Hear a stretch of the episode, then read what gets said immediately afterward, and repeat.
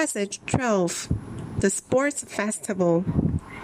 It is Sports Festival today. The students of Chunlei Primary School are all on the playground. Some of them are having matches. Some of them are watching. Look, John and Yang Ling are running. John is running faster than Yang Ling. Liu Tao and David are jumping. Liu Tao jumps higher than some of the boys in his class, but David jumps higher than him.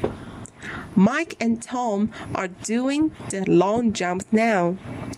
Who jumps farther? Mike or Tom? Oh, Mike is jumping two centimeters farther than Tom.